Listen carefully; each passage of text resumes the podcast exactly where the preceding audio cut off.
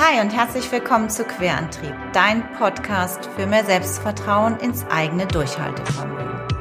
Mein Name ist Katja von Eismond und ich freue mich sehr, dich bei deinem Vorhaben, beruflich oder privat quer einzusteigen, zu unterstützen und damit den allerersten Schritt ins Ungewisse zu wagen. Hast du also vor, aus einer dir vertrauten Welt in eine bis dahin völlig unbekannte aufzubrechen? Dann bekommst du hier jede Menge Rückenwind fürs sichere Ankommen.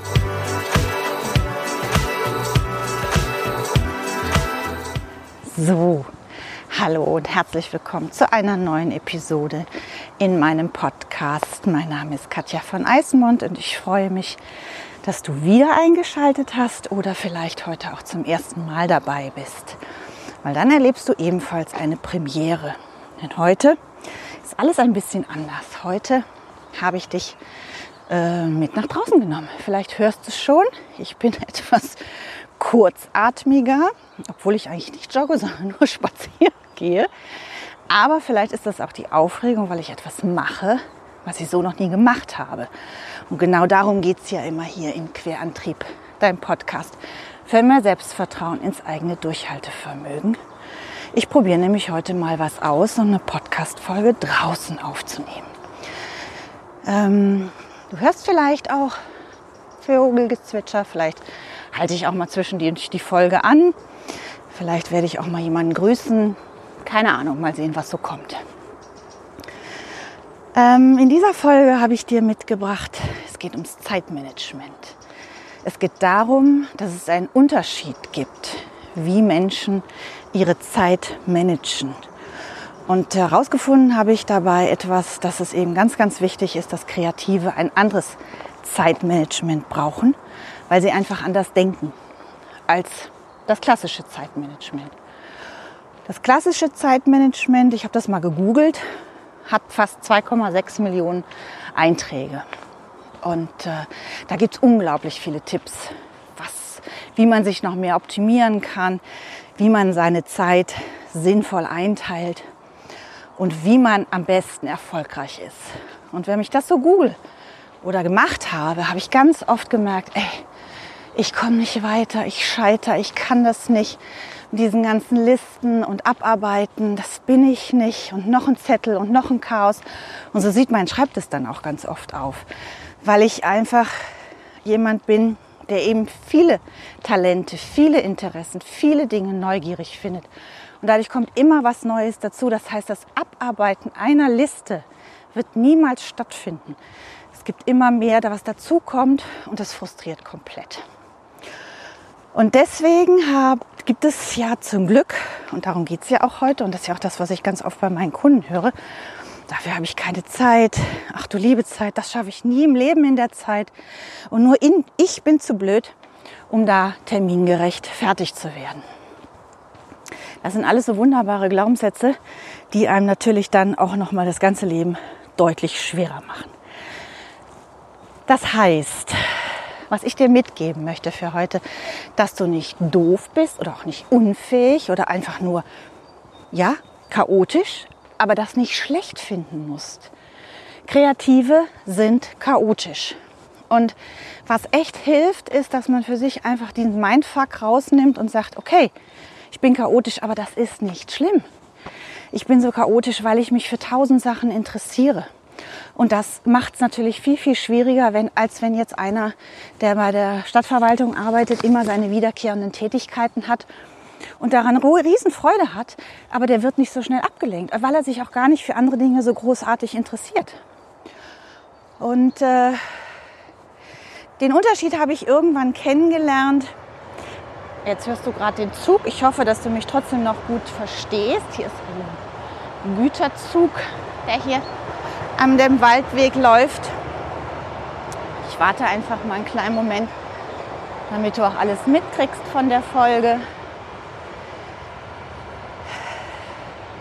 Also ich mache ja jetzt schon fast acht Jahre oder sind es schon neun, ich weiß gar nicht, immer Potenzialanalyse für acht Klässler. Ah, jetzt kommt noch ein Zug auf der anderen Seite. Wunderbar. Aber wahrscheinlich ist es gleich vorbei. Und ähm, da habe ich auch diese Methode kennengelernt oder da arbeiten wir halt ähm, mit den jungen Leuten mit einer Methode des amerikanischen Soziologieprofessors, das verlinke ich dir auch noch mal in den Shownotes. John L. Holland heißt der, der hat einfach mal entdeckt, dass Menschen nach sechs Richtungen beruflich orientiert sind. Und wenn ich das weiß und dann auch das passend arbeiten darf, wie ich halt einfach auch in meinem Denken und in meinem Verhalten strukturiert bin, umso leichter fällt mir überhaupt auch mein Zeitmanagement. Und ähm, die sechs Gruppen, da kann ich kurz mal sagen, aber vielleicht kann man darüber auch noch mal eine extra Folge machen. Das sind, ist der, ähm, warte mal gucken, ob ich es zusammenkriege, der handwerklich-technische, der forschende, der verwaltend ordnende Typ, der ähm, unternehmerisch-verkäuferische, der soziale und der künstlerisch-kreative. Ich glaube, das waren jetzt sechs. Ähm, und wenn ich das weiß und vor allem auch, wenn ich dazu stehe, ja, wenn ich kann ja nicht ordnen, verwalten vom Typ arbeiten, wenn ich eigentlich der totale kreativ-künstlerische bin und ganz andere Dinge brauche. Und ähm, je besser ich das weiß, umso leichter fällt mir mein Management. Also, das klassische Zeitmanagement, wo, wo du viele Ideen und Impulse kriegst, auch so im Google, ähm, im Netz oder auch Bücher, schau mal einfach, ist nicht das Richtige für dich. Schau mal, gib mal kreatives Zeitmanagement ein. Es kommen deutlich weniger Treffer und Einträge, aber es ist, sind ganz viel effektive darunter. Ähm, ich habe das irgendwann für mich umgesetzt. Ich bin da auch noch nicht in der Königsdisziplin und das werde ich wahrscheinlich auch niemals sein. Aber ähm, ich habe so für mich erkannt, dass äh, ich zum einen immer Phasen habe, wo ich sehr strukturiert bin und sehr super Zeitmanagement habe, wenn ich mir einfach nicht so viele Dinge gleichzeitig vornehme. Das ist eins der ersten Schritte, den ich dir mitgeben möchte. Ähm, das habe ich verstanden. Wenn ich mich total überfordere und zu viele Dinge gleichzeitig auf dem Set habe, weil immer was anderes dazwischen kommt, weil ich immer für was anderes wieder brenne und das auch unbedingt machen möchte. Ob das jetzt gut oder schlecht ist und vor allem, wenn du auch mit so einem analytisch, systematisch denkenden Partner zusammen bist, wie ich das bin, der dich dann oft so in Frage stellt, ähm, dann ist es auch schwierig, da dran zu bleiben. Aber immer wieder zu sagen, okay, du bist so und ich bin so, deswegen bin ich nicht schlechter, sondern es ist einfach anders. Und äh, möchte dich ermutigen, da du diese drei Schritte zu gehen. Ähm, der erste eben, dass du eben einfach sagst, dass du nur das planst, was wirklich nötig ist. Also mach dir nicht die Woche so voll, auch nicht den Tag, weil du hast dann einfach viel mehr Ausweichmöglichkeiten, wenn etwas Überraschendes, was jetzt vielleicht auch dringend gemacht werden muss, um Geld zu verdienen, oder was den nächsten Step dann eben voraussetzt, dann aber dir da noch reingrätscht und du das auch machen kannst, ohne dass du völlig verzweifelst darüber. Das ist ganz wichtig. Also nicht so, wenn du einen analytisch denkenden Menschen fragst, dem sagst, sagst du, hier schreib mal sieben Dinge auf oder fünf, dann schreibt er die auf, zack, zack, zack. Und dann weiß der auch, dass die da am nächsten Tag macht er die dann fertig. Du als äh, Kreative, wenn ich dich jetzt frage, und das geht bei mir jetzt schon direkt, wenn ich so frage, wenn mich jetzt jemand fragt, schreib mal sie fünf Dinge auf, dann wird das schon eng für mich. Ich wüsste schon gar nicht, was das wäre. Ich würde mich gar nicht entscheiden wollen. Auf meinem Zettel würden zehn Dinge stehen und wahrscheinlich wäre eins das Dringlichste, aber ich könnte mich gar nicht so wirklich entscheiden, welches. Deswegen ist es ganz, ganz wichtig für dich als kreatives Wesen, dass du wirklich sagst, okay, ich habe wirklich nur wenig im Kalender. Das ist aber das, worauf ich mich wirklich konzentriere und fokussiere. Und das arbeite ich ab an dem Tag oder in der Woche. Dann das nächste Tipp ist äh, einfach nochmal trennen Kalender und so eine Art To-Do-Kalender. Also weg von dieser Zettelwirtschaft, sondern einfach so ein, so ein Zweitkalender sich ähm, daneben legen oder so ein Notizblock, so am besten auch ein schönes, damit du dann auch immer Lust hast, was reinzuschreiben. Und da deine Projekte dazu tust und was für jedes Projekt wichtig ist. Und dann bleibt alles, was die Projekte betrifft, in diesem Heft oder in diesem Buch. Und du vergisst nichts davon, ähm, weil du es einfach an einem Stück immer zusammen hast. aber nicht das Gefühl hast, was verloren gehst. Und wenn was davon erledigt ist, es einfach wegstreichen kannst. Also ich habe mir zum Beispiel jetzt, ich bin ja an meinem dritten Buch dran und habe mir da, das nennt sich ein gutes Ziel, verlinke ich dir auch in den Shownotes. Ähm, da habe ich mir dieses Buch gekauft, das begleitet einen zwölf Wochen, also drei Monate. Da habe ich für mich so ein Ziel gesetzt, wie weit ich mit meinem Buch bis dahin sein möchte. Und da wird Woche für Woche reingetragen, was ich geschafft habe, was ich mir für den Tag vornehme, was ich die nächste Woche plane und rückblickend, was habe ich denn tatsächlich auch geschafft. Also eigentlich auch ganz wichtig, auch ein bisschen dieses Kontrollsystem, weil das ist auch das, was dem Kreativen oft so ein bisschen verloren geht, die, die Selbstkontrolle. Also wirklich da auch ein bisschen streng mit sich bleiben. A, was habe ich denn tatsächlich geschafft? Aber auch B, wow, das habe ich tatsächlich geschafft. Und wenn es nur eine klitzekleinigkeit war, es wird immer etwas sein, was dich auf jeden Fall in den nächsten Step bringt und womit du richtig zufrieden sein kannst. Und dann ist es nochmal wichtig, äh, vor allem bei Leuten, die so einen, einen, agilen Tag haben, also wo nicht jeder Tag gleich ist. Ähm, ist jetzt auch wieder anders, als wenn jemand, der ähm, im Handwerk ist oder in der Verwaltung arbeitet oder auch im Einzelhandel. Da ist so eine Struktur immer doch sehr, sehr ähnlich und da wiederholt sich auch sehr stark. Ähm, das ist bei Kreativen eben eher nicht der Fall. Also da gibt es natürlich auch äh, Dinge, die sich immer wiederholen und äh, die man so für sich als Tätigkeiten machen kann. Aber in der Regel ist es doch eher ein bisschen ähm, unterschiedlicher, so ein Tagesablauf. So, und was dir da eben einfach helfen kann, ist zu sagen, okay, das ist das Allerwichtigste am Tag. Also zum Beispiel bei mir jetzt in dem aktuellen Buchprojekt ist ganz fest und das ist unabweichlich, es sei denn, ich habe an einem Tag irgendwie einen Arzttermin oder ein Interview oder ein Kunde oder was auch immer gerade ist, dann äh, schreibe ich da nicht. Aber ansonsten schreibe ich im Moment jeden Tag zwei Stunden vormittags fest und zwar konzentriert, da ist nichts an, kein Handy, keine E-Mails, alles ist aus, ähm, nichts, was mich ablenkt. Und ich mache es neuerdings auch so, dass ich nicht mehr zwei Stunden am Stück schreibe, weil das habe ich jetzt gemerkt wieder mit dem Blog, den habe ich versucht in einem Stück durch. Ich bin einfach konzentrierter. Ich Pausen mache tatsächlich noch in den zwei Stunden. Ich stelle mir einen Wecker von 25 Minuten das steht auch in diesem guten, ein gutes Ziel. Das ist der Tipp, den ich da raus habe. Ich probiere das jetzt. Kann sein, dass es im halben Jahr wieder anders ist. Aktuell funktioniert es bei mir gut. Also ich mache 25 Minuten konzentriertes Schreiben, fünf Minuten Pause, was mir auch total gut tut. Ich stehe da mal kurz auf oder drei Minuten Pause, wie ich es jetzt gerade so für mich, manchmal auch nur eine Minute.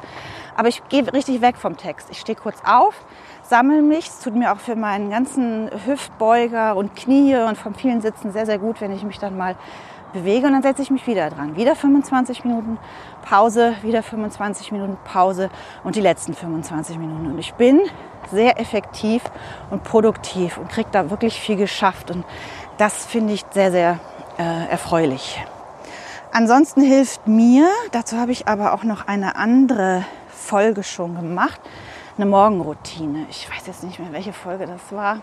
Zehn, keine Ahnung. Der Titel ist auf jeden Fall Morgenroutine. Ich habe ja noch nicht so viele Folgen, das findest du bestimmt ganz, ganz schnell.